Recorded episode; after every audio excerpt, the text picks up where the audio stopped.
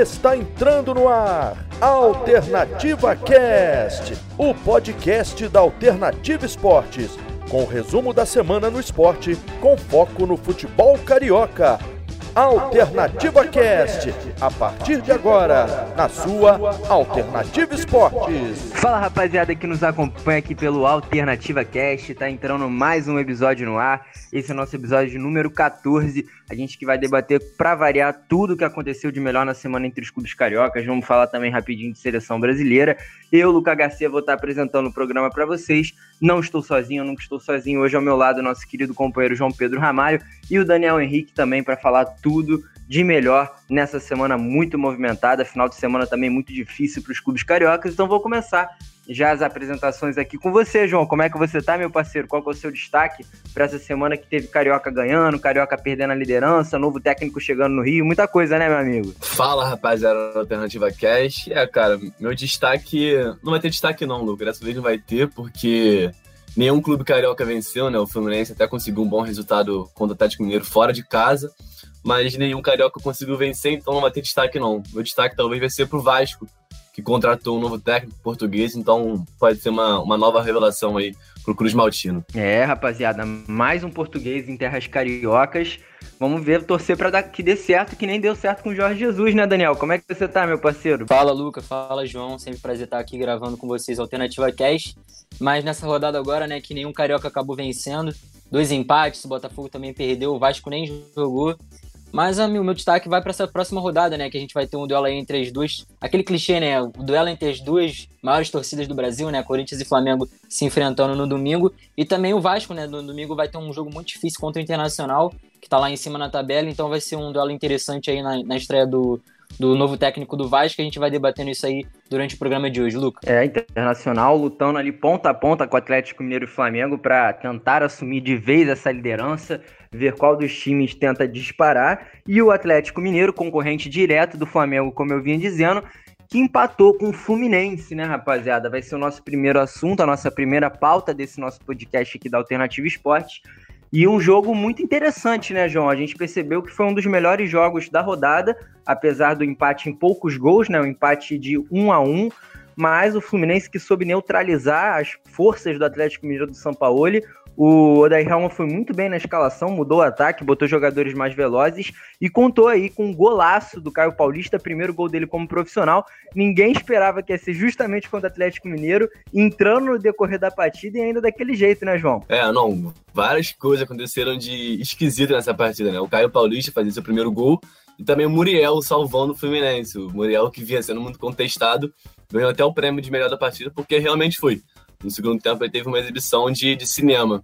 E foi um jogo maluco mesmo, né? Porque no primeiro tempo o Fluminense foi melhor que o Galo. Poderia até ter feito mais gols, né? E sair pro segundo tempo de forma mais tranquila. Acabou Chegou pecando. a fazer mais gols, né, João? Lembrando que o, que o Fluminense abriu o placar, mas foi é, marcado impedimento ali no gol do Felipe Cardoso.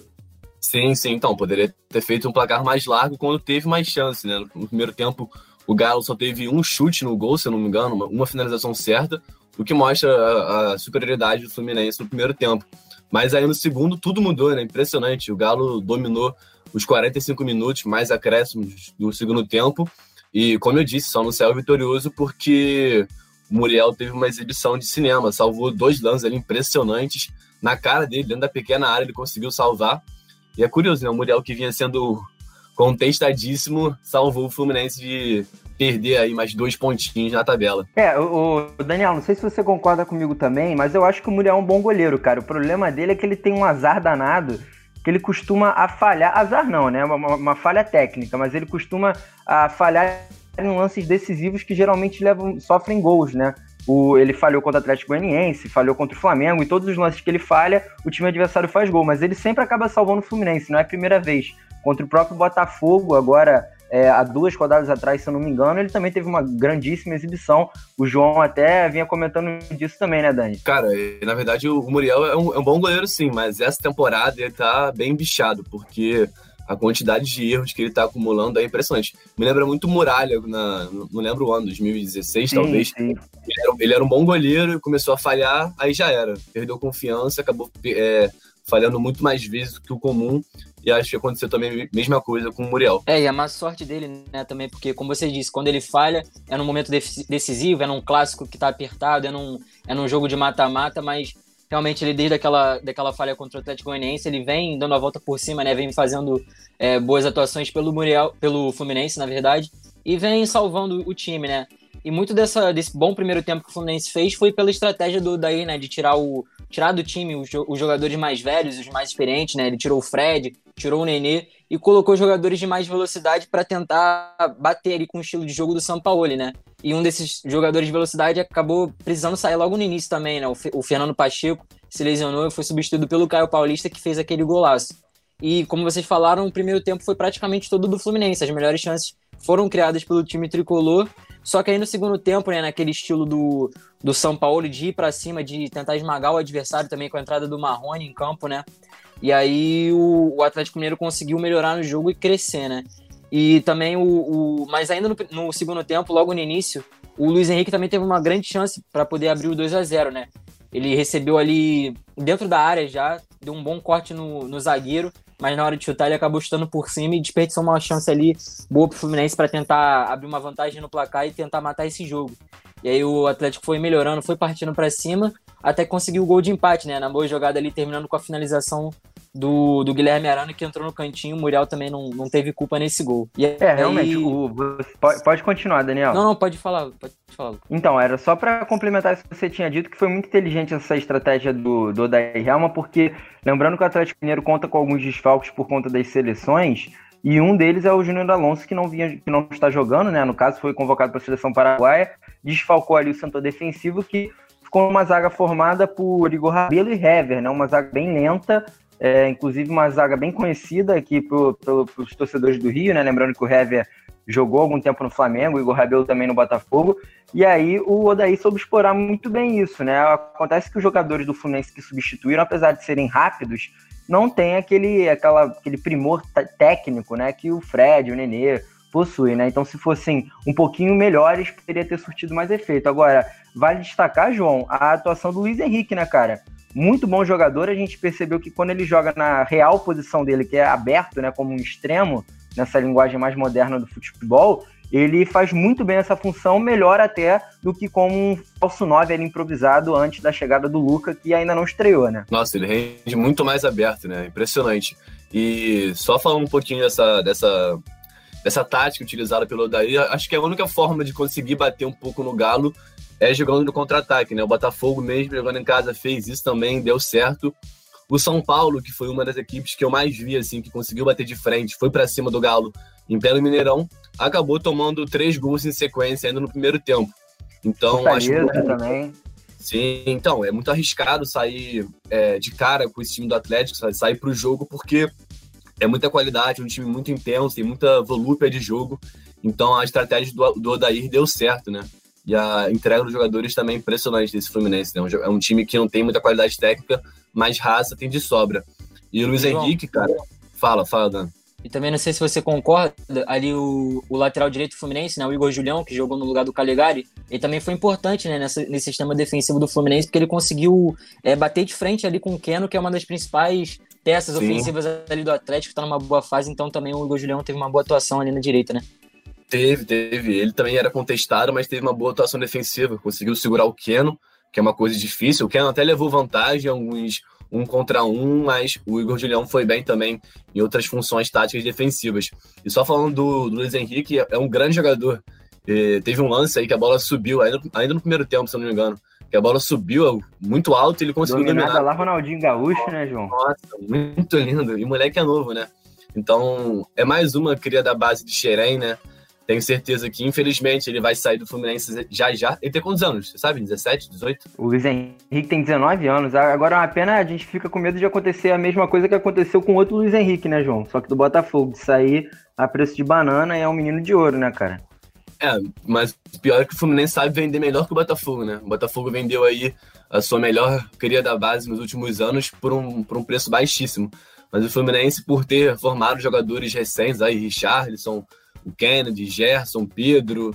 É, então o Fluminense sabe vender jogador, né? Por mais que não seja que nem o Flamengo, que lucra em milhões em cima de jogadores, mas o Fluminense sabe vender. Eu acho que o Luiz Henrique é a próxima aí a próxima venda do Fluminense, porque o, o, o, garoto tem muita bola. É, e a gente, algumas, alguns episódios atrás, que debatia, né, é, uma possível saída do Daí Helman, ela, principalmente depois daquela eliminação vexatória na Copa do Brasil. Eu acho que hoje a torcida do Fluminense será que está satisfeita com o seu trabalho, Daniel? Você acha que o Odair hoje está com mais confiança dentro do clube para prosseguir com um trabalho que, ao meu ver, vem sendo um bom trabalho, né, cara? O Fluminense, com o elenco que tem, está tá em, quinto, quinto lugar do quinto lugar do Campeonato Brasileiro, com 25 pontos ali, um ponto a menos de São Paulo, que, pelo menos, eu acho que ao ver de todo mundo, São Paulo tem um elenco bem superior ao do Fluminense. E fazendo bons jogos, já são sete vitórias no campeonato, rumando tá aí pro fim do primeiro turno. É, então assim, eu acho que hoje o Odair tá respaldado e deixar uma pergunta no ar para vocês também, aproveitar o que você disse, João.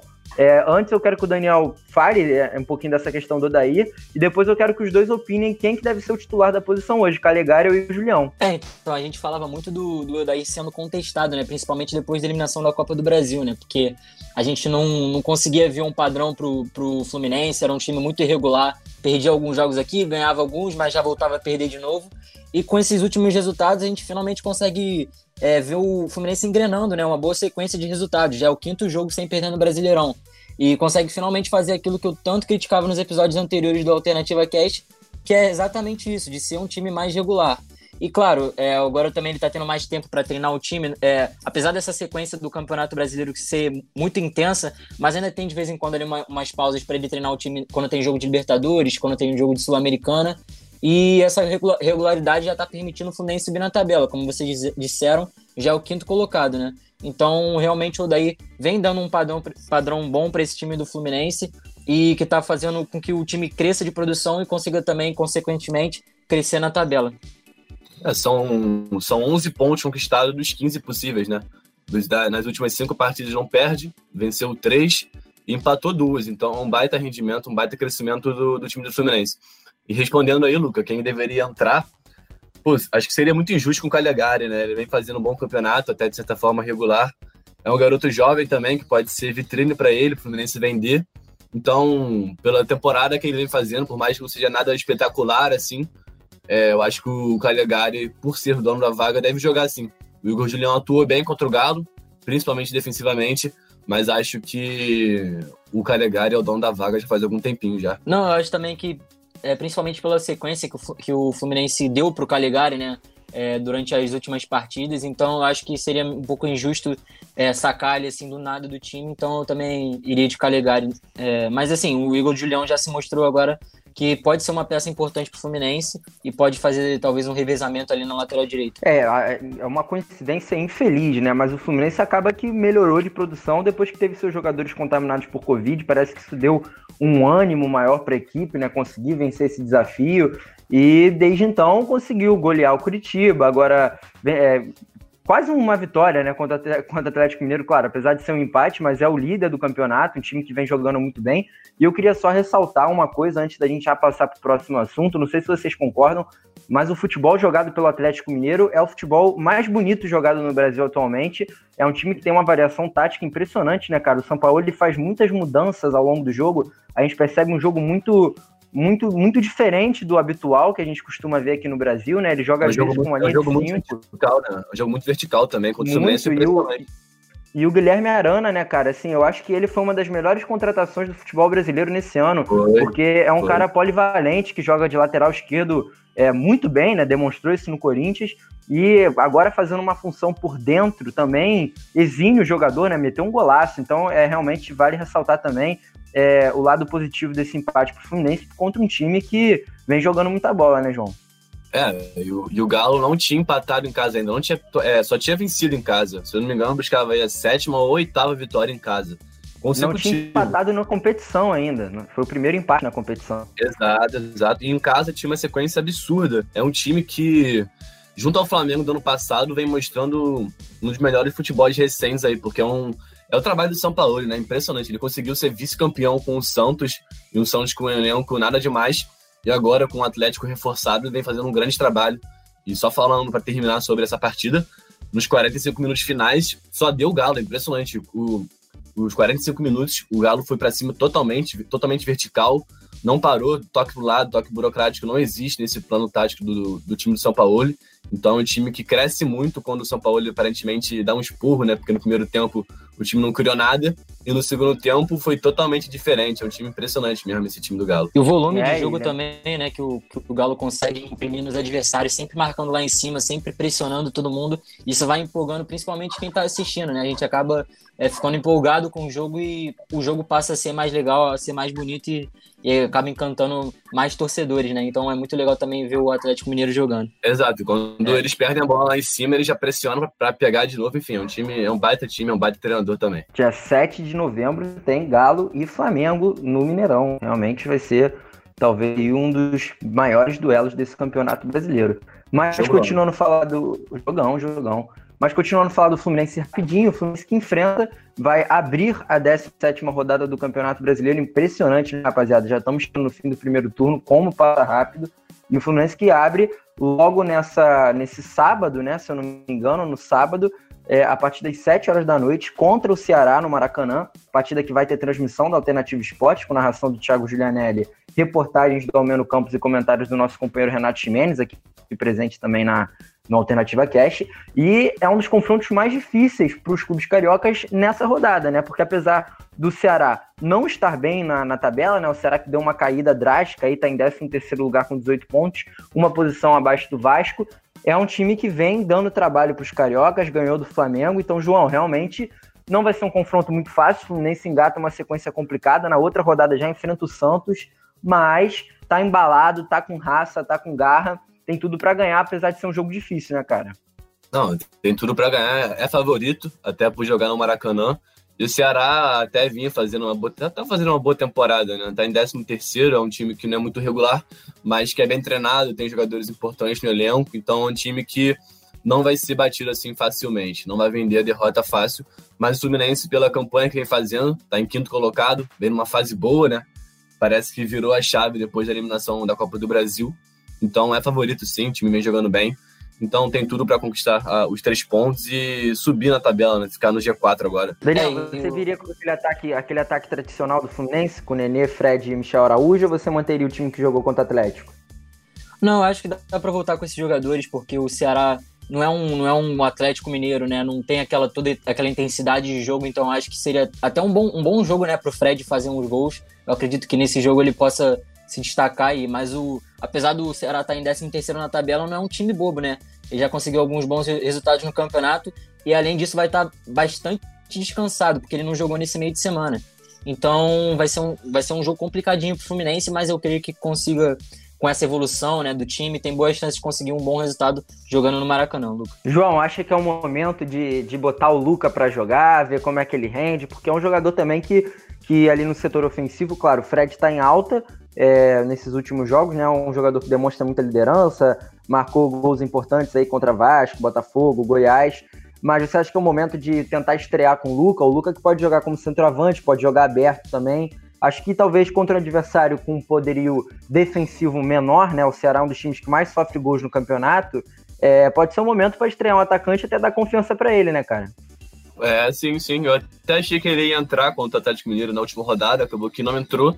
Então acho que sim, pode ser uma, uma, uma chance para ele, mas eu não acredito que ele vai começar como titular. O Fred vem numa crescente, começou um pouco abaixo né, no Fluminense, mas agora vem crescendo, já vem contribuindo com gols, passes, enfim, é um cara que cresceu tecnicamente. Então eu acho que como titular o Luca não deve entrar não. A não ser que o Odair faça alguma, alguma mexida no comando de ataque, bote Fred e Luca juntos, o que eu acho improvável. Mas seria assim uma boa ele, ele, ele entrar durante o jogo o Lucas, sim, o Lucas é sim um jogador da qualidade do Fluminense, fez uma, uma baita temporada, primeiramente na Ponte Preta e depois no Corinthians. Então, é um jogador que eu acho que não vai começar como titular, mas que pode entrar assim no decorrer das partidas e, quem sabe, nas próximas rodadas, começar assim uma chance no time do Odair. É, lembrando que caso o Fluminense ganhe do Ceará e o São Paulo perca para o Grêmio, né, um duelo difícil, o Grêmio que está em alta, a gente vai falar disso mais para frente, Grêmio que ganhou de 3 a 1 do, do Botafogo, né? Parece estar tá no caminho para recontrar um bom futebol. Caso isso aconteça, o Fluminense entra de vez no G4, fica ali na quarta colocação com 27 pontos. Então, realmente é o momento para o Flusão engatar de vez essa boa sequência, conseguir uma, uma vitória no campeonato. Seria a quarta vitória nos últimos cinco jogos. Então, realmente é, é, bem a terceira vitória nos últimos quatro, cinco jogos, então realmente seria muito interessante essa vitória para o Flusão. Aproveitar o que você disse, Daniel, de descanso, né, cara? Você falou que o Ceará é um time que não jogou no meio da semana, um time que está descansado, e outro time que estava mais descansado, só que dessa vez do que o Flamengo, foi o Bragantino. Nosso assunto da vez agora, Flamengo e RB Bragantino, empate em 1 a 1 no Maracanã, e o Rubro Negro perdeu a chance de assumir a liderança provisória. Lembrando que o Galo tem um jogo a menos, né? Então essa liderança seria provisória, mas o Flamengo poderia atingir os 33 pontos, não conseguiu, falhou, empatou com o RB Bragantino, que estava realmente mais descansado. E aí, Daniel, queria que você analisasse isso um pouquinho do jogo. Você acha que foi mais incompetência ou mais pelo desgaste? Lembrando que o Flamengo tem uma dura sequência aí, né? Disputando três jogos nos últimos cinco dias. O próximo vai ser agora contra o Corinthians nesse domingo, né, Dani? Pô, jogou terça, cara. Jogou terça e tava jogando quinta-feira. É brincadeira. Pois é, é sequência aí maluca. Com Isla aí que jogou na seleção, é, Everton Ribeiro, Rodrigo Caio acabou sendo poupado. Exato. Sim, sim. Sequência maluca, né? De dois jogos em 48 horas. Faz tempo que a gente não vê isso, né? E é claro que fisicamente o time não ia estar tá, é, 100% para essa partida contra o Bragantino. Mas nesse jogo o Flamengo não conseguiu jogar bem, né? O Diego, como, como armador, é, no meu ver, ele foi muito mal, ele prende muito a bola ainda, ele não acaba não dando a dinâmica necessária nas jogadas e quase que o, o Flamengo não leva nenhum perigo assim no primeiro tempo. E para piorar, né, logo no iníciozinho do segundo tempo, logo de cara levou um, um golaço, né, feito pelo Claudinho, que mais uma vez, e aí o Flamengo mais uma vez teve que correr atrás de resultado, né? Assim como teve que fazer contra Goiás é, e em outros jogos também. E o Flamengo sempre no segundo tempo tendo que decidir os seus jogos, né? O Pedro tinha, já tinha saído no intervalo para a entrada do Vitinho e já era uma, uma peça menos também que para decidir o jogo, né? O Pedro vinha sendo bastante decisivo nos últimos jogos. E até que no cruzamento do Isla, o Lincoln conseguiu a cabeçada para empatar o jogo, né? O Lincoln bastante contestado, não, na minha opinião, também não vinha jogando muito bem a partida. Aberto, ele às vezes também prendia bastante a bola, é, não tinha uma decisão de jogada é, 100% correta no, no, na maioria das vezes acaba perdendo umas bolas bobas também, né? Mas ele acabou conseguindo fazer esse gol quando ele foi mais pro meio, jogar mais de centroavante, que é a posição que a gente sabe que é a preferida dele, né? Continuou pressionando para tentar a virada, mas faltou ali também um fator técnico para os jogadores que estavam em campo e a partida acabou terminando em 1 a 1 mesmo. E o Flamengo perdeu a chance de se tornar o líder pela primeira vez no campeonato, né, Lucas? É, eu acho uma chance, uma chance de ouro perdidaça, né? Pelo menos ao meu ver. Ainda mais porque foi com um, um, um time que está disputando lá embaixo. O Red Bull Bragantino, o Flamengo vai demorar agora para ter um confronto é, tão inferior assim, porque pega na próxima rodada o Corinthians, que por mais que não esteja bem, é, ganhou seu primeiro jogo com o Wagner Mancini, os jogadores retomaram um pouco da confiança, é um time grande, e depois enfrenta o Internacional, né, rapaziada, que vai ser também um jogo gigantesco aí é, desse campeonato brasileiro, então realmente uma chance Depois o Atlético, né? Depois o Atlético, então uma sequência complicadíssima para o Flamengo, que conta com desfalques, né, lembrando que o Everton Ribeiro sentiu o joelho sozinho, vai ser reavaliado hoje, é, então, realmente difícil. Eu acho, né, João? A gente conversava em off lá durante o jogo, né? A gente vendo, vendo o jogo e a gente conversava.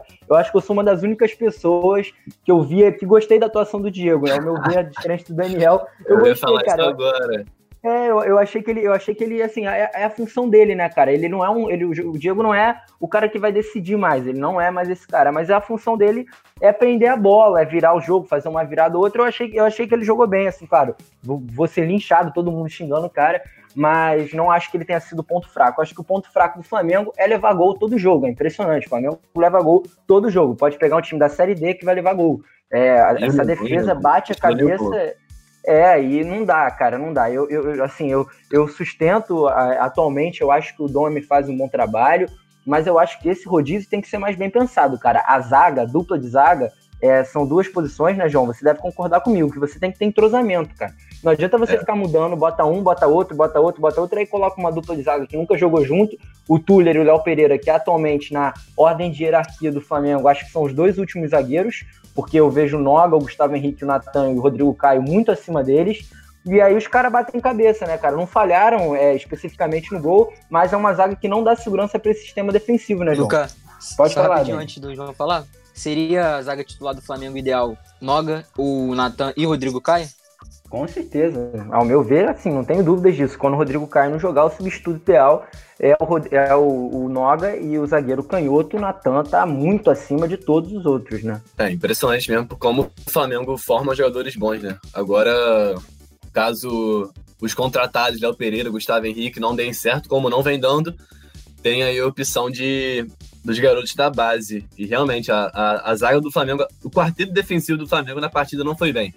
Acho que o melhor ali foi talvez o René, que também não, não foi tão bem oficialmente, mas também. Ele não... foi mais participativo, né, João? Mas ele não, não foi muito é, eficaz, né? Foi mais participativo. Talvez o Ramon seria mais ideal para aquela partida, que é um jogador que dá mais amplitude, né?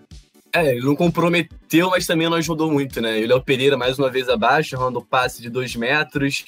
É, o Tuller, eu nem, nem acho que o Tuller foi mal, não, mas é um zagueiro muito lento, muito jovem também, ainda falta muito para ele crescer. E do outro lado, o Isla, acho que também não, foi muito bem. Teve um lance no início do jogo que ele deu uma furada, quase que o Atlético chega com. O Atlético não, perdão, o Bragantino chega com perigo, mas enfim. O Flamengo vem batendo na mesma tecla, né, na mesma tônica, que é fazer um primeiro tempo muito abaixo e o segundo tempo crescer. O primeiro tempo foi um jogo até equilibrado, né? Chances para os dois lados, mas isso o Flamengo não fez um bom primeiro tempo, até porque o meio de campo muito apagado, né? O Daniel até disse aí que o Diego não foi bem na partida. Eu discordo, concordo em partes. Acho que se a gente pegar as estatísticas dele, acho que ele errou poucos passes na partida, mas eram passes burocráticos, né?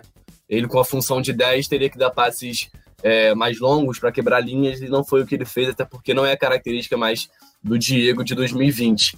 Enfim, no segundo tempo o Flamengo cresceu, como vem acontecendo nos últimos jogos, assim como foi com o Goiás também, cresceu muito de rendimento na segunda etapa e conseguiu fazer o gol de empate, né, num gol chorado do Lincoln. Mas o Flamengo vem sentindo, vem, vem batendo nessa tônica, né, nessa tecla de não conseguir fazer um primeiro tempo bom. E muito em função também porque o Everton Ribeiro é, Infelizmente, né, a, gente, a gente achava que o Everton Ribeiro ia voltar voando da seleção, mas até pela questão física ele foi muito abaixo. Acho que foi ali do meio de campo, foi um dos piores da partida, no, na parte do meio do Flamengo. Acabou sendo lesionado, não criou nada, até, até o Gerson entrou já no fim do jogo também, não teve chance para criar muita coisa. Enfim, uma partida abaixo do Flamengo. Era para ter vencido, ter, colar, ter passado o Galo, mas agora pode ver o Atlético disparar um pouco mais na competição enfim, o time do, do, do Domi deu, deu, deu azar.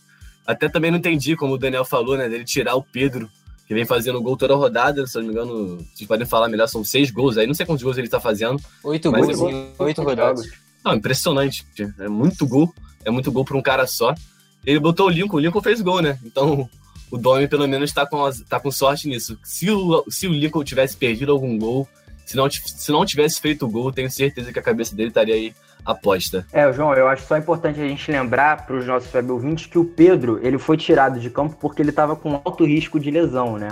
O Domi ele trabalha muito em conjunto com o departamento médico, conversa com o Márcio Tanuri, que é o chefe do departamento médico do Flamengo, e o Pedro já tinha detectado em exames que estava ali no limite, né? Apesar de, claro, a gente até viu na transmissão, o nosso companheiro aí de, de profissão, né? O Eric Faria falou na transmissão é, que o Pedro disse que estava tudo bem com ele, mas por mais que ele tenha dito isso, né, ele já estava no seu limite físico por vir jogando muitos jogos em sequência, então já era meio que combinado ele jogar apenas um tempo, mesma coisa do Bruno Henrique, que falou para o Domi, pelo menos o Domi disse isso na coletiva depois, que o Bruno Henrique disse que conseguiria jogar 30 minutos e o Gerson disse que conseguiria jogar muito pouco, né? Tanto é que eles entraram no final para tentar mudar um pouco dessa partida. O Daniel, eu acho que a diferença que aconteceu né, no jogo é, como o João disse, né, o Flamengo vem nessa tônica de fazer um primeiro tempo muito ruim e voltar ao segundo tempo é, todo vapor, né? Voltou no segundo tempo, levou um gol com 30 segundos, realmente melhorou muito na partida, mas diferente de contra o Vasco e contra o Goiás, depois que empatou o jogo, o Flamengo diminuiu muito o ritmo de novo. E aí o jogo ficou naquele, naquele climão meio, meio morno, e aí a gente percebeu que realmente sentiu muito desgaste físico. Eu queria só fazer um adendo para você comentar também, Daniel. Impressionante, cara. O Flamengo não mete um gol de falta desde 2018 e segue errando faltas bobas, né, cara? A gente teve ali duas é, ocasiões nessa partida contra o Red Bragantino, duas faltas frontais e as duas cobradas em cima da barreira, respectivamente, por Vitinho e Diego, né, cara? Impressionante essa dificuldade que o Flamengo vem tendo com, com bolas paradas que podem resolver jogos, né? É, falando dessa, dessa queda né, de, de velocidade do jogo já no segundo tempo, que é quando o Flamengo costuma crescer no jogo, né? Mas o, eu vi também muito o cansaço aparente assim do Arão e do Thiago Maia, que são dois jogadores ali no meio de campo que tem que ser imprescindíveis para dar essa velocidade de jogo para o Flamengo, né? E nessa sequência de, de jogos eles têm atuado é, praticamente 90 minutos de todos os jogos e eles estão sendo bastante acionados e acabam o, que o desgaste é natural. É, principalmente Thiago Maia, eu vi ele também bastante cansado, ele errando algumas coisas que ele não costuma errar. E só para voltar antes de falar é, dessa questão da falta, né? Do Diego, até assim, até ouvi algumas viradas de, de jogo interessantes que ele fez, alguns lançamentos bons, mas o que mais me incomoda, assim, no jogo dele, é, como armador do time, é que às vezes num passe, é, eu tenho um jogador bem posicionado para ele dar o passe, ele dá uma carregada a mais na bola antes de dar o passe, e isso faz com que a defesa é, consiga se postar melhor ali atrás, ou então ele, em vez de dar o passe, ele dá uma, uma girada, né? Que até os torcedores brincam do Diego Giras, e ele dá a bola pelo, pro outro lado, que tá um pouco também mais mas com, é, não, não tá com tanto espaço assim quanto o outro lado, então isso que acaba me incomodando um pouco é, no jogo do Diego. E essa questão aí da falta, né, é até estranho, porque o Flamengo costuma postar muito nas redes sociais os vídeos de jogadores batendo falta nos treinamentos, né?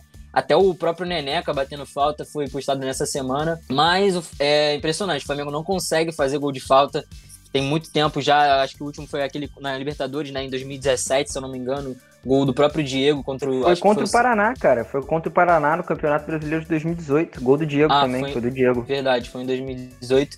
Então o Flamengo já é quase dois anos sem fazer um golzinho de falta. É uma, uma tônica desse time que parece que não vai que não vai acabar tão cedo, até porque os jogadores que estão cobrando as faltas não estão dando uma esperança assim, não estão nem conseguindo acertar o gol praticamente, não estão obrigando os goleiros a fazerem boas defesas.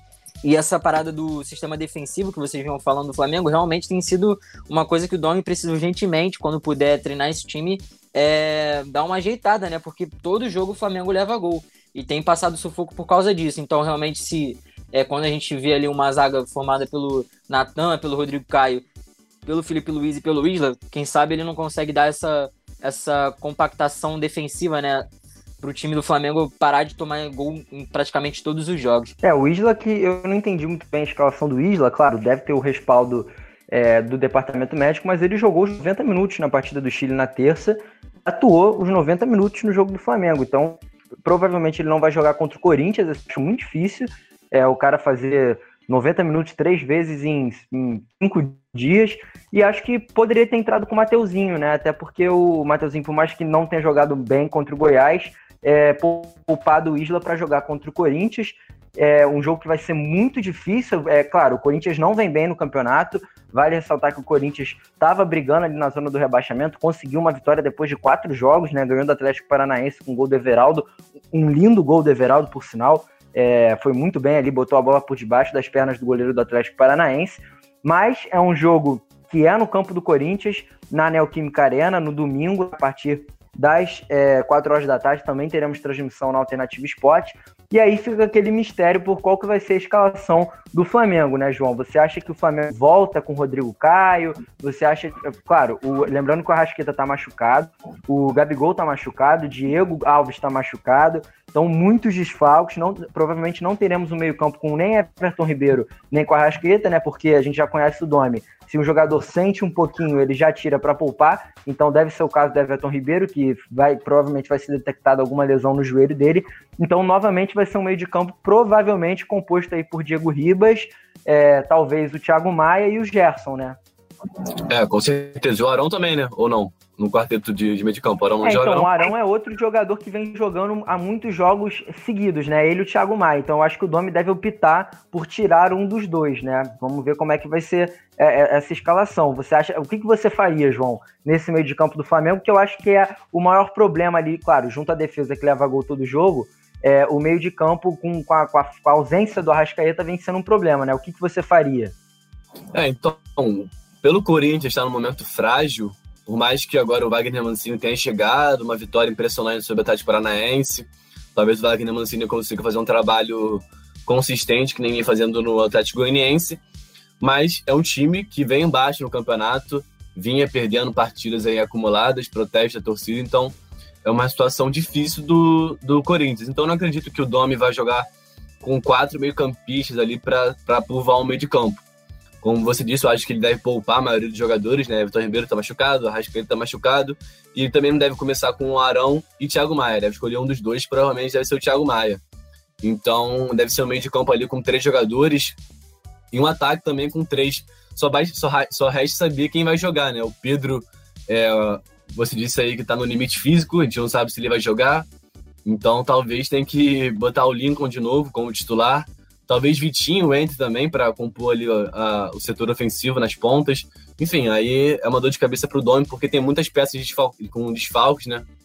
Enfim, é, é uma dor de cabeça para ele, porque precisa vencer, precisa marcar gol e precisa também parar de tomar gol. Então é uma situação difícil para o Domi, que vinha numa crescente junto com o time, mas agora esse empate acabou dando uma, de certa forma, brochada né, no, no ânimo do torcedor, que precisa agora voltar a vencer na Arena Neoquímica para voltar a ficar na cola do Galo. Então é difícil a gente saber quem vai comandar o meio de campo, quem vai comandar o ataque. Eu queria saber de vocês aí, como é que vai, como vocês acham que vai ser o, pelo menos o ataque do Flamengo, né? A parte de a frente do meio de campo. É, Dani, eu acho que, só antes de você falar, Dani, eu acho que vai ser um momento para a zaga dos sonhos aí do torcedor rubro-negro, né? Acho que a gente pode ter Rodrigo Caio e Natan na zaga, né? O Rodrigo Caio foi poupado, o Natan não jogou o último jogo, acho que deve ser a zaga que o Domi deve escalar. E na frente, cara, não sei se você concorda comigo, Dani, mas eu botaria o Vitinho de titular. Eu botaria o Vitinho titular, porque desses últimos jogos ele foi o único jogador que não começou jogando nenhum jogo. E acho que ele pode jogar ponta? ali como segundo atacante, né? Como ponta? Ah, tá, como segundo atacante, então. É, atrás ali do. Atrás do centroavante, que no caso provavelmente deve ser o Pedro ou o Lincoln, fazer ali uma função que seria do Arrascaeta, né, Dani? É, eu não sei se ele seria escalado ali, se o Domi botaria ele para jogar ali atrás do, do atacante, né? Mas o jogo é contra o Corinthians e contra eles em São Paulo é, é sempre muito difícil, né? Mas o time não vive uma boa fase. Então, ali, dependendo dos jogadores que forem a campo, pode ser uma, uma oportunidade boa para o Flamengo, é, Flamengo ganhar, né? O Bruno Henrique e o Gerson, para mim, devem voltar ao time titular. Então, eu acho que realmente a zaga vai ser aquela zaga dos sonhos, né? Do Natan, Rodrigo Caio, Felipe Luiz e o Isla, se ele estiver bem, bem fisicamente, porque duas partidas seguidas, 90 minutos, né? É bastante difícil, ainda mais para um jogador que já não é tão jovem assim. E o Neneca no gol. É, no meio de campo, eu acho que ele vai com o Thiago Maia, Gerson de volta ao time e eu acho que ele vai continuar com o Diego ali como, como armador atrás do, do atacante. Talvez ele escale o Vitinho, mas como ali um ponta direita, né? Para trazer esse jogo para dentro e tentar um chute de fora da área, porque ele chuta bem com as duas, com as duas pernas. Ou talvez um Michael, né? Não sei. Ou, às vezes até o mesmo Lincoln, vai saber. Mas eu acho que o Bruno Henrique volta ao time titular. Eu acredito que o Pedro vai jogar assim também. É, e na frente então deve ser Bruno Henrique, Pedro e mais um. Aí resta a gente saber se vai ser o Vitinho Michael ou então o Lincoln, né? E lembrando que o Pedro Rocha continua machucado, né? Que situação desse jogador, ele que vinha jogando bem com o Flamengo, poderia ser essa peça para essa posição que tá faltando pro time, mas infelizmente ele continua aí de fora se recuperando, né, Lucas? Acho que ele seria até o primeiro, primeiro reserva, né, no lugar do Michael. Que, com certeza. Com certeza. Por enquanto não valeu os milhões que foram investidos. Quanto, quanto foi gastado em cima do, do Michael? Sabem? 30 cara, milhões, se eu não me engano, foi 40 milhões, né? É por aí, realmente. É, é um, é um, bom jogador, né, cara? Mas não vive um, não vive um bom momento, né? Acho que é, não, não, não certo, tem né? calote aí para começar de titular na equipe do Flamengo. Acho que ele tá atrás até do, do Vitinho hoje na, na hierarquia. Vitinho que até entrou bem contra o Red Bull Bragantino. É, entrou um pouquinho Talvez mais até, confiante, né? Até atrás do Lincoln, né? É, é, não, eu acho que o Lincoln hoje, depois do, do Pedro, é, vamos supor que o Gabigol voltando, né? Acho que o Lincoln hoje ele é o, o terceiro ali dessa escala de hierarquia em atacante, né? Até porque é, fez, fez gol contra o Independente Del Valle, jogou bem o Palmeiras, fez gol contra o Bragantino, apesar de não ter feito uma boa partida. Mas realmente um confronto difícil aí do Flamengo contra o Corinthians, que vai ter transmissão da Alternativa Esporte, reforçando é, narração do Roberto Gianelli, reportagem da Thalita Martins e comentários do Luiz Cláudio. E um outro clube que também não teve um resultado positivo nessa rodada, né, pelo contrário, teve um resultado bem pouco positivo, foi o Botafogo, né, João? Vou ficar com você por aqui, porque o Botafogo novamente voltou a perder, deu aquela iludida nos torcedores, conseguiu duas vitórias consecutivas, e aí perdeu, perdeu duas posições também, fica novamente ali na, na parte final da tabela, com 18 pontos ali em 15 lugar. É, na, não no limite, né? Até porque o Bahia, que é o time que está em primeiro lugar do Z4, está com 15.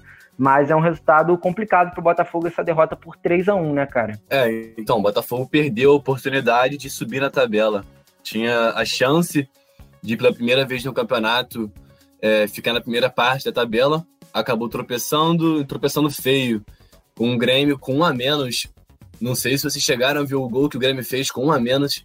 É, é de brincadeira, é gol de pelada. Um golaço, né, e... né, cara? Mas foi um golaço, né, cara? Um a menos. Parecia Botafogo. na praia, né? É. Botaram o Botafogo na roda com um a menos, é realmente impressionante. Foi uma das piores atuações do Botafogo na temporada. E muito em função mesmo da expulsão do Diego Souza, porque o Botafogo não sabe jogar quando tem que criar, quando tem que propor o jogo, não é a característica do Botafogo. Até fez um bom papel assim contra o esporte, porque o esporte não fez nada no primeiro tempo. No segundo tempo, o Botafogo teve um jogador expulso, enfim. E na primeira etapa, o Botafogo criou muito contra o esporte, mas contra o Grêmio foi totalmente diferente. Uh, não criou quase nada durante o jogo todo. Até o Grêmio. O Grêmio não criou muitas oportunidades, foi um jogo até bem, bem morno. O Grêmio conseguiu abrir o placar com o Diego Souza, lei do ex, e depois, logo em seguida, no, no fim do primeiro tempo, o Botafogo empatou com o Babi, voltou a marcar. E no segundo tempo, quando a gente achava que o Botafogo poderia é, emplacar uma sequência positiva de resultados já tomou o segundo gol, então o time já caiu o ânimo. E logo em seguida, quando o Diego Souza foi expulso, o Grêmio fez o terceiro gol. Aí, até eu, se fosse jogador, se tivesse com um jogador a mais e o outro time colocasse meu time na roda e um belo gol, uma bela jogada de altinha praticamente, ainda fizesse o gol debaixo das pernas do goleiro, aí até eu, Zé Maria, Botafogo não conseguiu fazer nada depois desse gol do Grêmio. E pelo menos o ponto positivo nessa partida foi a entrada do Lecaros, e acho que vocês não chegaram a ver, porque é uma notícia muito recente. Finalmente, né, cara? Finalmente não, a entrada final, dele. Finalmente. Mas olha, olha, para mostrar o amadorismo nessa diretoria do Botafogo, o Botafogo tem que, teve que pagar agora, saiu hoje a notícia, eu acho, no Globo Esporte, 1 milhão e 500 reais. Mais de um milhão, né?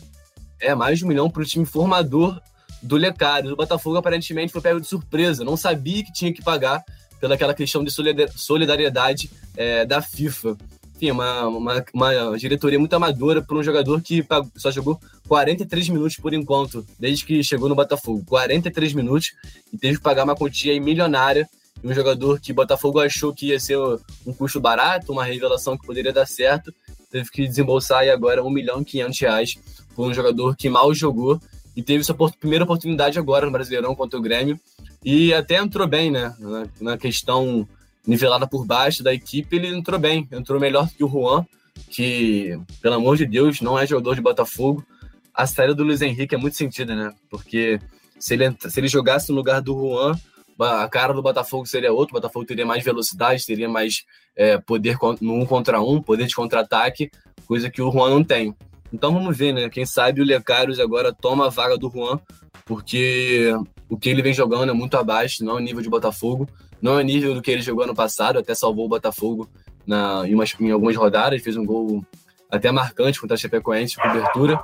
Mas, enfim, é um jogador que está muito abaixo, ele, Carlos, pode tomar essa vaga aí. É, Dani, o João aproveitando para pegar esse gancho do João, né, da, da ausência do Luiz Henrique, que há muito sentido, e não é de agora, né, claro.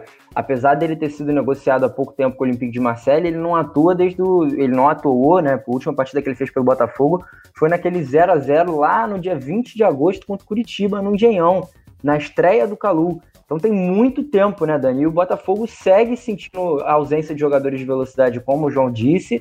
E falta também criatividade nesse meio de campo, que não consegue imprimir um ritmo, como o João também falou, né? Não consegue propor o jogo. E Botafogo também parece que tem um imã de levar golaço, né, cara? Impressionante. Os três gols do Grêmio foram golaços, né? O gol do Diego Souza foi bonito, a jogada, né? Muito bem trabalhada. E os dois gols do PP também foram lindos. Então, é, tem coisas, realmente, né, João? É, aproveitar para falar aquilo que muito botafoguense fala, é para jogar pro Daniel. Tem coisa que só acontece com o Botafogo, né, cara? Impressionante, né, Dani?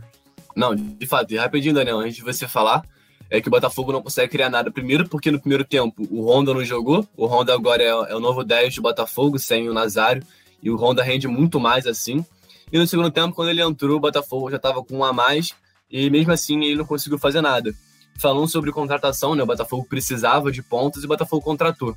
Foi atrás do Eber Bessa, lá no futebol português. Eu confesso que eu nunca vi ele jogando, então vamos ver se ele vai render ou não. Queria também aquele Ronald do Botafogo de São Paulo, Botafogo de Ribeirão Preto. Acontece que o Botafogo de Ribeirão Preto pediu 300 mil reais. 300 mil reais e o Botafogo não tem esse dinheiro para pagar. Então, o Botafogo está numa situação difícil, sem ponta, sem velocidade, o Calu não tem velocidade, enfim, o Botafogo está aí num beco sem saída. É, e falando dessa, ainda dessa saída do Luiz Henrique, né? Ele que já vinha há muito tempo sem atuar pelo time, como você falou, e já era pro, pro Botafogo desde a época do, com o Paulo Autori tentar uma alternativa ali de jogo para suprir né, essa, essa ausência do Luiz Henrique, mas parece que nunca conseguiu. E como o, Luca, o João falou agora, né, era, era exatamente o que eu ia falar. O Lazaroni deu uma mudada no time, tirou o Honda do, de titular né, para colocar um meio de campo com jogadores de, de mais pegada, mais marcação, e isso acabou afetando na criação de jogadas para o time. É, porém, um desses jogadores do meio de campo, né, que é o Caio Alexandre, ele tem uma, uma boa subida à frente, ele tem mostrado isso nos jogos. Tanto que a primeira chance do jogo foi dele num chute, né, de fora da área, mas a bola acabou, acabou indo para fora e aí o Botafogo permitiu que o Grêmio fosse crescendo no jogo.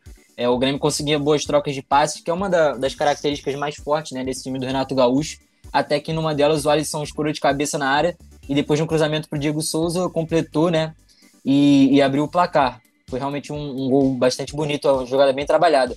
E o Botafogo foi em busca do empate, como tinha dois jogadores na frente que são altos, né? E são bons nas jogadas aéreas, na jogada aérea, Pedro Raul, Matheus Babi, e acabava tentando dessa forma, né, o empate. Até que no cruzamento do, do Vitor Luiz, a bola acabou ficando meio perdida ali na, no bate-rebate da área. Só que o Matheus Babi apareceu para chutar e fez o gol, conseguiu empatar o jogo. E o primeiro tempo terminou desse jeito, empatado. E aí no segundo tempo o Lazzaroni tentou, com a entrada do Honda, dar essa criatividade que faltava para o time, né? Mas logo no início o Grêmio voltou a ficar na frente do placar com um chute forte de esquerda do PP. Mais um golaço do PP. Que jogador, né? O PP, desde a saída do Cebolinha, vem sendo o grande protagonista desse time do Grêmio. E o Grêmio vem revelando essas peças ofensivas muito boas. Com certeza o PP é vai um, ser. É mais um que deve sair pro futebol português, né? Se eu não me engano, acho que o Porto queria ele. Sim, sim, o futebol português está tá investindo bastante aqui no, no Brasil, né? Alguns jogadores já foram para lá, o próprio Evanilson do Fluminense também foi, foi para foi o Porto, é, o Cebolinha foi para o Benfica, o futebol português está de olho aqui no Brasil.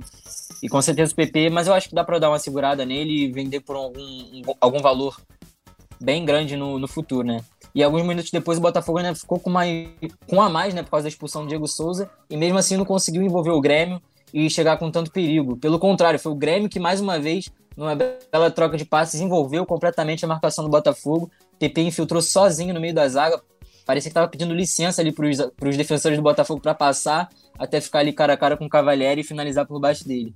E aí depois do terceiro gol, a partida ficou deu uma amenizada, né? Ficou bem morna, não teve grande chance para nenhum lado. O Calu ainda chegou a entrar, mas nada que mudasse o placar e terminou mesmo em 3 a 1, né? E o Botafogo é, não conseguiu fazer uma, um bom jogo com essas mexidas que foram feitas no time. E aconteceu a mesma coisa que acontecia com o comando do Autori e que gerava as críticas a ele, né? Por conta de um time que não era tão criativo e, consequentemente, produzia pouco ofensivamente. E o Botafogo parecia que ia conseguir se descolar ali de vez da zona de, do rebaixamento depois de duas, duas vitórias, mas com a derrota continua ali a três pontos do Z4 e vai precisar continuar ligado para poder sair dessa situação é, o quanto antes possível, Lucas. Então, João, mas queria até ficar com você aqui, João, para analisar isso, porque eu tô aqui com a tabela aberta e o Botafogo está em 15 lugar, realmente é duas posições do, do Z4, está com 18 pontos, mas do Botafogo até o Vasco, que está em 12, todos têm 18 pontos. E o Botafogo pode terminar essa rodada, João, em décimo lugar, porque é uma rodada perfeita para o Botafogo. Por quê? Porque o Vasco, que está em 12, enfrenta o Internacional fora de casa. O Ceará vai pegar o Fluminense também fora de casa, será que está em 13 terceiro. O Corinthians pega o Flamengo e o Grêmio pega o São Paulo fora de casa. O Grêmio que está ali em 11 primeiro com 20 pontos. Então, se todos esses perderem e o Botafogo ganhar do modestíssimo Goiás, lanterninha do campeonato, o Botafogo pode terminar a rodada em décimo lugar, pulando aí cinco posições entrando talvez pela primeira vez, se não me engano, é, da tabela, né, João? Então, realmente uma rodada perfeita, porque o Botafogo enfrenta o Lanterninha, que é o Goiás. É, mas acho que você não conhece a tradição do Botafogo de complicar jogos fáceis, né? Contra o Bahia, que também estava na zona de rebaixamento, não vencia sei lá quantos jogos, não tinha vencido com o Mano Menezes. Gilberto não fazia gol há não sei quantos meses. Gilberto fez gol, Bahia venceu. E agora o Goiás, lanterna da competição, não vence as cinco rodadas, perdeu as últimas quatro partidas a última vitória foi em cima do, do Internacional, no dia 13 ainda de, de, setembro. Enfim, mais de um mês aí sem, sem vitória. Mas é um jogo complicado para o Botafogo, né? O Goiás vem pressionado, precisa sair da lanterna da competição. E o Botafogo vai sofrer novamente, né? Porque o Goiás certamente vai jogar no contra-ataque, vai explorar o erro do Botafogo. E é aquilo que eu falei, quando o Botafogo tem que propor o jogo, tem muita dificuldade. Então, e João, fala, Dan. Para dar uma acrescentada na, na discussão, é, o, o Goiás tem nove pontos, né? Mas ele tem três jogos a menos que a maioria dos Isso. times. E apesar da posição na tabela também, é, o Goiás que vem dificultando alguns jogos contra times que são, que são considerados melhor, melhores né, do que o Goiás, mas ele faz muito gols, muitos gols. E tem inclusive mais gols que o próprio Botafogo no campeonato. É, então, o, eu não acho o Goiás um time péssimo, assim. Esse campeonato brasileiro tá.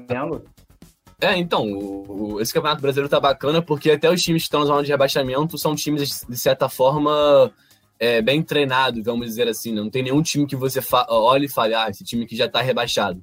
Goiás, que é por enquanto o time que tem essa cara, mas tem três jogos a menos, então pode subir ainda bastante na competição caso tenha bons resultados. Mas voltando para o jogo, o Botafogo vai ter que propor a propor o jogo, né? Ter volúpia de jogo, porque o Goiás vai se fechar todinho, como vem fazendo, fez contra o Flamengo isso. Então é um jogo diferenciado para o Botafogo, porque diferentemente das últimas partidas, não vai poder jogar no erro do adversário, porque o adversário vai querer jogar no erro do Botafogo. Então vai ter que contar com um Honda inspirado para poder servir esses jogadores. E um Caio Alexandre também, que vem crescendo, é um, é um baita jogador, uma baita revelação do Botafogo também tem que estar um dia bom. E o ataque nem se fala, né? O ataque voltar a marcar gols como vem marcando. Pedro Raul voltou a marcar, fez três gols em cinco, é, fez três gols em cinco partidas. Babi voltou a marcar contra o Grêmio. Então só falta aí o Juan, Éder Bessa, talvez Lecaros entrarem no ritmo, marcarem. O Botafogo ter uma solução ofensiva melhor e conseguir quebrar essa linha defensiva do Gás, eu tenho certeza que vai ser toda compacta, toda fechadinha. É, o Botafogo ainda que vai contar com, com a sorte também do esporte, que está em décimo lugar, que vai pegar o Bragantino lá no, na Biab Shedid, que é o estádio do Bragantino em Bragança Paulista. É. Então, realmente, uma rodada, é uma rodada perfeita, né, João? É uma rodada perfeita do Botafogo, mas é, vamos ver. Se vencer, tem tudo para dar um salto na tabela, mas como você disse, né, tem coisas que só acontecem com o Botafogo, então não vamos duvidar da vitória do Goiás. Daniel, só pra gente encerrar esse assunto aqui do Botafogo, o Botafogo pelo menos tá perdendo a fama de rei de empate, né, cara? Você acha que dessa vez contra o Goiás consegue é, manter longe essa fama e ganhar? Ou você concorda com o João e acha que vai ser uma partida difícil? É, cara, o Botafogo já tá três jogos sem empatar, né? Quem diria? O time que mais empatava no campeonato agora tá dando uma, uma trégua aí, né, com o empate. Mas além de todos esses fatores que a gente estava falando aqui do Goiás, né, que pode complicar o jogo, tem mais um, porque os, os, jogadores vão estar descansados também, porque também não jogaram nesse meio de semana, né? Então eu acredito que vai ser uma partida muito dura para o Botafogo, mas eu ainda creio que se o Honda, que vinha tendo boas atuações ali com o Lazzaroni, é, voltar ao time titular para dar essa criatividade, a equipe jogando ali um pouco mais à frente, pode ser uma boa alternativa de conseguir um resultado positivo nesse jogo e aí alavancar o time na tabela do, do Brasileirão, Lucas. É, e outro time que tá ali na disputa do, com o Botafogo, né, por essas, pelo menos agora na, na metade final da tabela, em 12 lugar, é o Vasco da Gama. Nosso assunto da vez, o Vasco que não jogou nesse meio de semana, teve soldada contra o São Paulo, se eu não me engano, alguém pode me corrigir até se eu estiver errado, foi ou contra o São Paulo ou contra o Fortaleza, acho que foi contra o São Paulo, né? Foi contra o Fortaleza, na verdade. Foi contra o Fortaleza, então. O Vasco que teve sua partida adiada, né? Porque Fortaleza e São Paulo fizeram aquele duelo na Copa do Brasil. Aliás, um jogaço, 3 a 3 é, com VAR no último minuto, uma loucura. Esse primeiro jogo das oitavas da Copa do Brasil. E o Vasco, que já que não jogou, vai jogar nesse final de semana contra o Internacional, fora de casa no Beira Rio. Internacional, vice-líder, três vitórias consecutivas, nove na competição, 31 pontos. Cara, que difícil essa, essa rodada pro Vasco da Gama, né, João? Uma rodada complicada e a gente não sabe, né, se o novo técnico Sapinto vai estar na, no banco. Vocês já sabem disso? Ele vai estar na, lá na, na área do, do, técnico? Olha, eu, eu imagino que possa estar, né? Mas como ele mesmo disse na sua chegada no Rio de Janeiro, né? Ele que chegou é, na tarde dessa última. Na tarde de ontem, né? Ele que chegou no Rio de Janeiro e falou que viu os últimos ah, viu as derrotas né, do Vasco de 4 a 1 para o Atlético Mineiro, de 3 a 0 para o Bahia de 2 a 1 para o Flamengo. Ele ainda não conhece todo o elenco, ele mesmo disse isso. Ele falou: olha, é, já estamos vendo jogos, é, já consegui é, identificar alguns problemas, alguns jogadores, mas ainda não conheço todo o elenco. E aí. E esse é o problema de você trazer um técnico estrangeiro no meio da temporada, né, cara? Não estou criticando a atitude da diretoria do Vasco, acho que foi errado de demitir o Ramon, mas acho que acertou em trazer o Sapinto. É um técnico energético, tem a cara do Vasco, já mostrou amor à camisa, mas ele não conhece muito bem os clubes do Brasil, não conhece muito bem os seus jogadores, e aí se assumir para jogar logo com vice-líder é, sem ter esse conhecimento de todo, de todo o contexto em que está inserido o Vasco da Gama, cinco jogos sem ganhar, com vitórias com derrotas consecutivas, é um pouco difícil, né, Daniel? É, né? O Sapinto ele vai chegar para tentar dar a cara dele a esse time. Claro que a, a, curto prazo, agora a gente não vai já ver de cara isso, né? né? Já não vai ser nessa, nessa rodada contra o Internacional que a gente vai conseguir identificar tudo isso. Claro, ele vai tentar pegar os problemas mais alarmantes do time, né, para tentar dar uma corrigida, uma coisa ou outra e tentar fazer com que o Vasco não saia derrotado dessa partida. E pelo que dizem, né, ele é um técnico que cobra bastante intensidade do time, não só durante as partidas, mas também nos treinamentos.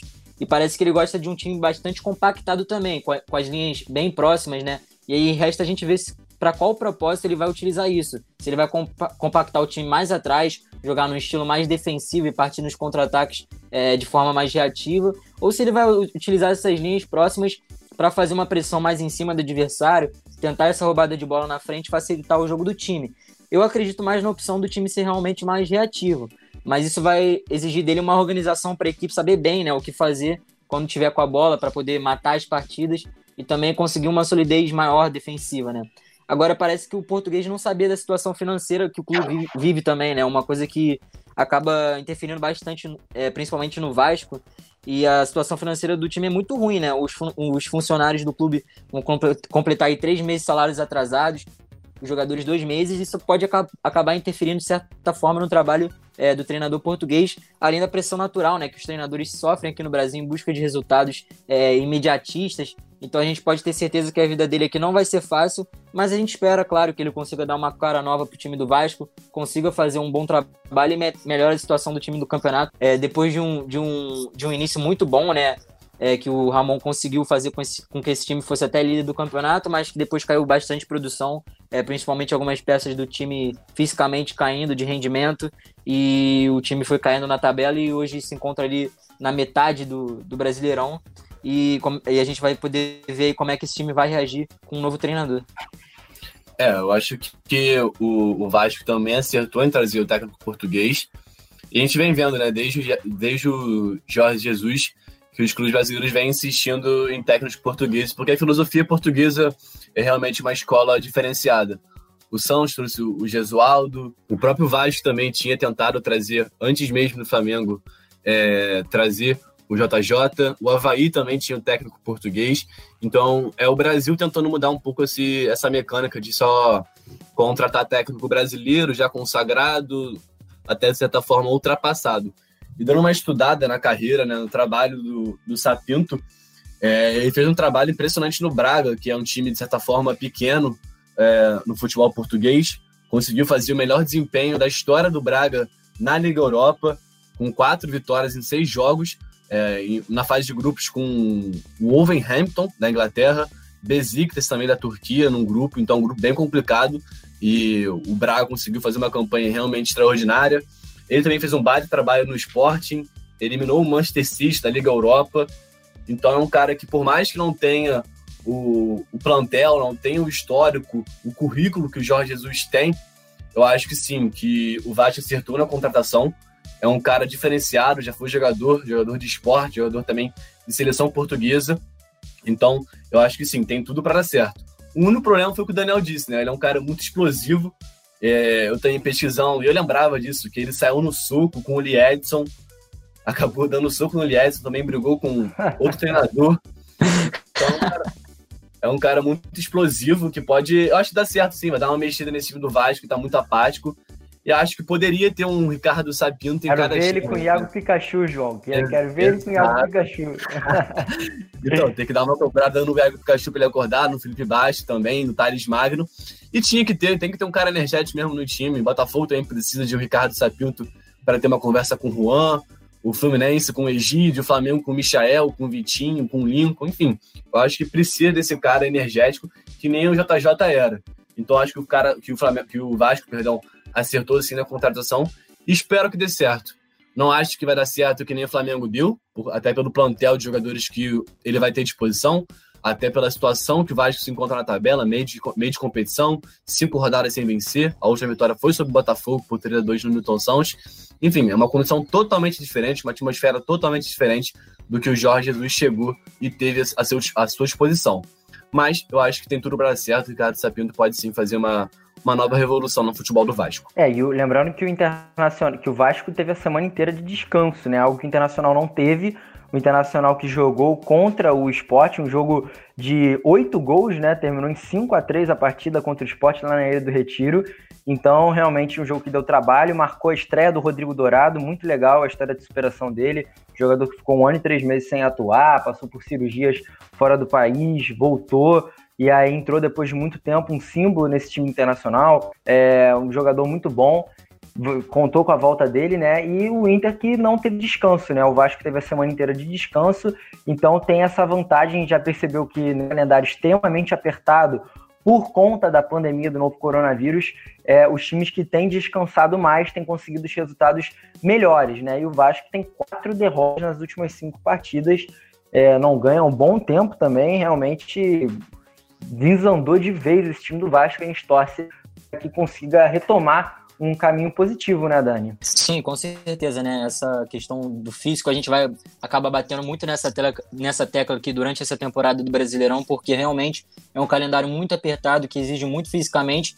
E o Vasco, isso, isso ficou muito aparente né, nos jogadores, principalmente nas peças que são mais importantes do time, ali o Andrei, o Benítez, o Cano. a gente dava para perceber que é, nas partidas eles sentiam muito essa sequência de jogos, até porque eles eram muito pouco poupados é, durante as partidas. Então, realmente, uma, uma semaninha de descanso. Em, em, contrapartida, o Inter não teve essa semana de descanso, então isso pode ser um, um fator é, a favor do Vasco nessa partida. E eu queria até botar aqui em jogo a questão de um. Como será um meio de campo né, do Vasco, até porque o Vasco anunciou a contratação de um meio campo argentino, né, o Leonardo Gil, é, por empréstimo. O jogador tem 29 anos. É, talvez ele não esteja já à disposição para essa próxima partida, mas pode ser uma, um bom reforço ali para o meio-campo do Vasco. Que a gente, se a gente for parar para analisar, tem uma vaga ali sobrando, né? Porque o Andrei e o Benítez são peças que são ali que a gente pode considerar fixas nesse meio, meio de campo do Vasco, que são importantes, mas tem uma outra vaga ali que tem alternado entre Felipe Bastos, Bruno Gomes, Marcos Júnior que numa, o Vasco ainda não conseguiu encontrar né, esse jogador para esse meio de campo, para essa última vaga. E quem sabe agora esse, o argentino Leonardo Gil não possa ser essa peça aí. Então bota essa, essa questão aí para jogo para a gente debater também. É, eu acho que pode ser uma boa peça, né? Um jogador que estava na Arábia Saudita, se eu não me engano. É, é um, é um meio, meio campista polivalente, né? Um volante de marcação, mas que chega bem ao ataque também. É, teve um, um, bom campeonato argentino em 2017 pelo Rosário Central, é uma atuação de destaque por um clube da segunda divisão quando conseguiu acesso na Argentina. Então, foi uma, uma, um, um, bom acerto do Vasco da Gama, que ainda tenta a negociação do Antônio Valência e daquele jogador da MLS também, me fugiu o nome dele agora, João. Até debatíamos isso é no Blessing, podcast, né? né? O, o Blessing, isso. É, então o Vasco negocia ainda com alguns jogadores. Eu acho, ao meu ver, o, o, o João, não sei se você concorda, mas essa vaga que está faltando é, nesse meio-campo do Vasco para a partida contra o Internacional, eu acho que podia ser preenchida pelo Carlinhos. Não acho que ele é o melhor jogador do plantel para fazer essa função, mas ele fez bem contra o Flamengo, que é um time que tem um nível semelhante ao Internacional, né? Então eu acho que pode ser. É, é um jogador que dá mais, mais é, profundidade ofensiva né, ao time quando joga nessa função. É, concordo com você que por agora o Carlinhos deve jogar sim, porque as outras opções, Felipe Baixo não vem jogando bem, Bruno Gomes também quando entra é expulso. Enfim, eu acho que o Leonardo Gil vai entrar nesse, meio de campo aí, vai tomar a vaga de alguém, só resta saber de quem.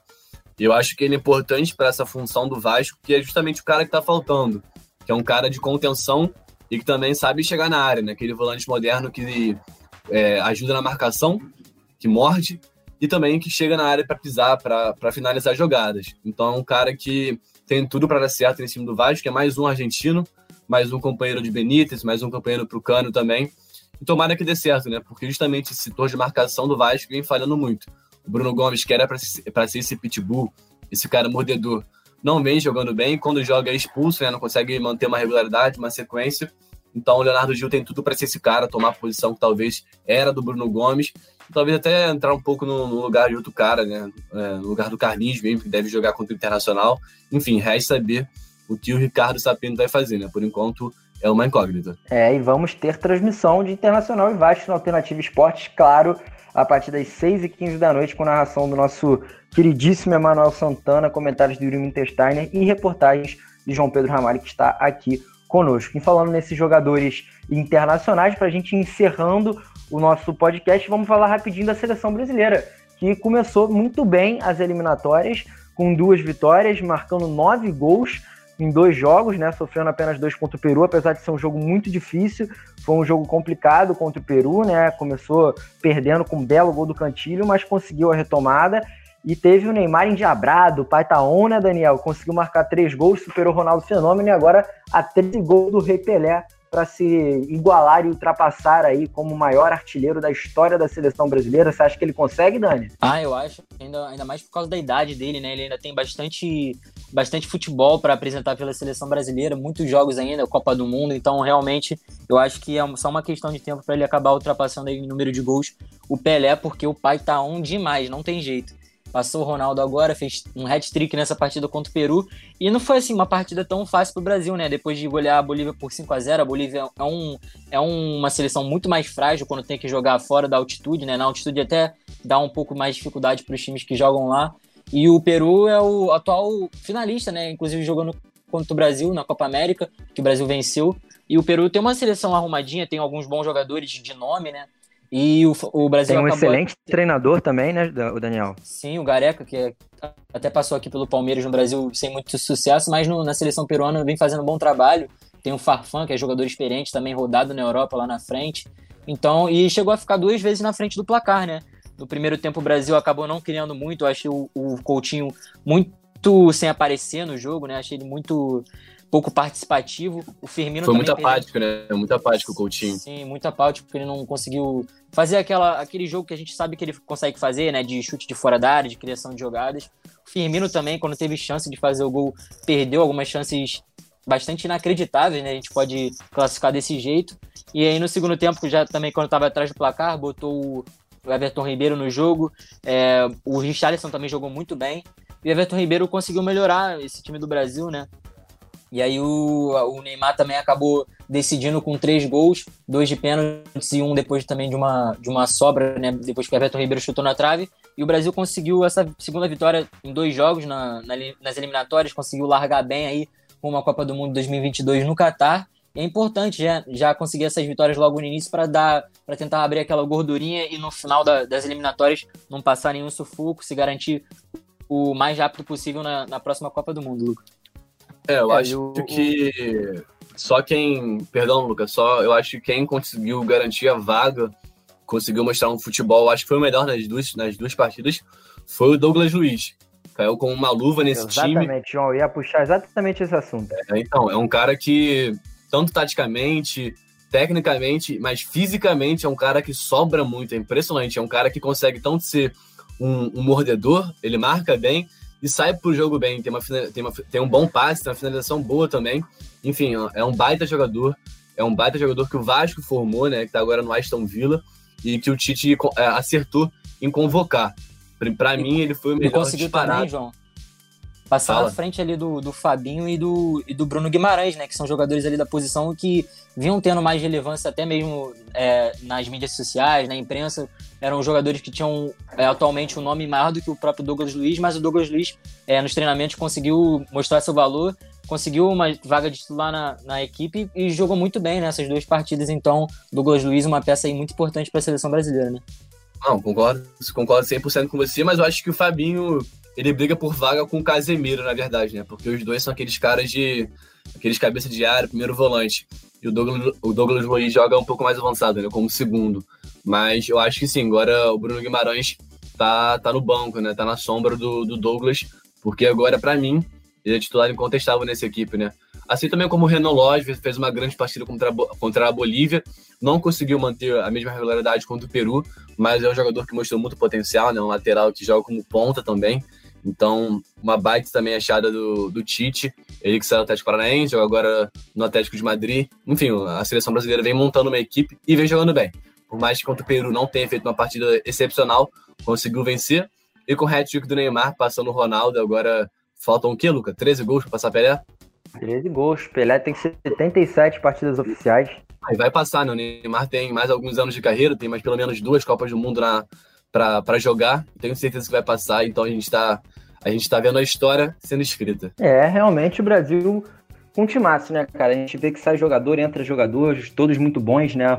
Como você disse, o Coutinho não teve uma boa atuação, entrou o Everton Ribeiro muito bem, entrou o Cebolinha muito bem na partida, o Alex Telles também entrou bem no lugar do Renan Lodge, o Rodrigo Caio, apesar de ter é, contado ali, participar do gol do, do, Peru, né? A bola acabou desviando nele, mas teve uma atuação sem a zaga.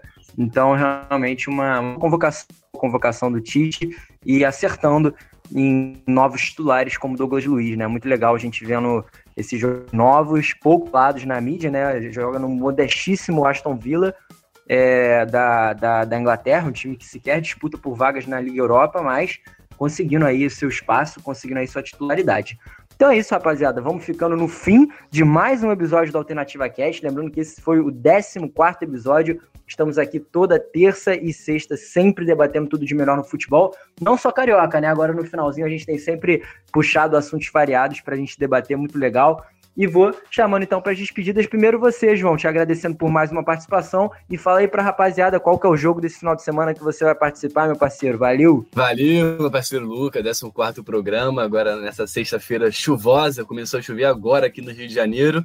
É, para esse final de semana eu vou trabalhar no jogo do Internacional Vasco, baita jogo, né? Na casa do Internacional, Vasco, Vasco tem uma missão difícil estreia provavelmente do Ricardo Sapinto, então vamos ver se ele conseguiu dar uma injeção de ânimo, uma injeção de adrenalina desse time. Então é Inter e Vasco às 6h15, narração do Emanuel Santana e comentários do Yuri. Eu vou estar nas reportagens. Então, para essa 14 edição da Alternativa Cast, eu tô indo embora. Valeu, Luca, valeu, Dan. Até mais. Valeu, João. Sempre uma participação maravilhosa do nosso querido companheiro até dados climáticos aqui na Alternativa Cash. Valeu, Daniel, você também a gente participa de mais um programa. Dá aí o seu destaque para esse final de semana movimentado. Também falar para a galera qual jogo você vai participar, meu parceiro. Valeu. Valeu, Lucas. Sempre bom participar aqui da Alternativa Cast com você, com o João, com todos os integrantes aqui do nosso podcast. Bom, nesse final de semana eu vou, vou fazer as reportagens do jogo no domingo, Fortaleza e Palmeiras, às 8h30 da noite. Em que horáriozinho não muito agradável, né? Mas a gente tá aí para isso. Então, Fortaleza e Palmeiras às 8h30 da noite no domingo. Narração do Kleber Pisão, comentários do Pedro Lima. Eu vou estar nas reportagens. E o jogo aí que vai ser interessante, porque o Palmeiras demitiu o Luxemburgo, né? Tá sem técnico ainda. O Fortaleza vem de um bom trabalho com o Rogério Senna, então vai ser um jogo legal para a gente acompanhar durante esse final de semana, além de todas as outras transmissões que a Alternativa Esportes com certeza vai fazer. Um abraço e até a próxima. Tamo junto. É, lembrando que o Palmeiras monitora a situação do técnico Miguel Ramírez, né? É, espanhol de 35 anos que está lá no Independente Del Valle. Caso venha, vai ser é, excelente essa contratação do Palmeiras. É um técnico de altíssimo nível, conseguiu golear o Flamengo por 5 a 0 Todos conhecem ele, aquele carequinha lá do Independente Del Valle. Bom, é, Daniel, na realidade, pior ainda é o horário que eu vou fazer o jogo. Segunda-feira, 8 horas da noite, mas estamos aí para trabalhar sempre, ajudando a Alternativa Esporte. Eu vou estar na partida do Botafogo contra o Goiás, com a narração do Roberto Giulianelli e comentários do outro Yuri, só que esse, Yuri Bertolin. Ainda teremos os áudios de plantão do nosso querido Thiago Giulianelli. Então, como vocês sabem, como sempre, um final de semana muito movimentado, com várias transmissões na Alternativa Esportes e, claro, mais uma Alternativa Cast para você escutar e se antenar por todos os assuntos dos clubes cariocas. A gente vai ficando por aqui. Essa 14 edição vai terminando no fim. E na terça-feira a gente volta com a 15 e uma formação nova entre os nossos integrantes para debater tudo de melhor do futebol carioca. Valeu, rapaziada. Grande abraço a todos e bom resto de dia. Você ouviu mais um episódio do Alternativa Cast. Apresentação de Luca Garcia, participação de João Pedro Ramalho, Renato Ximenes e Daniel Henrique, que também faz a edição. Para ouvir todos os programas, busque Alternativa Cast no seu agregador de podcasts. Até a semana que vem!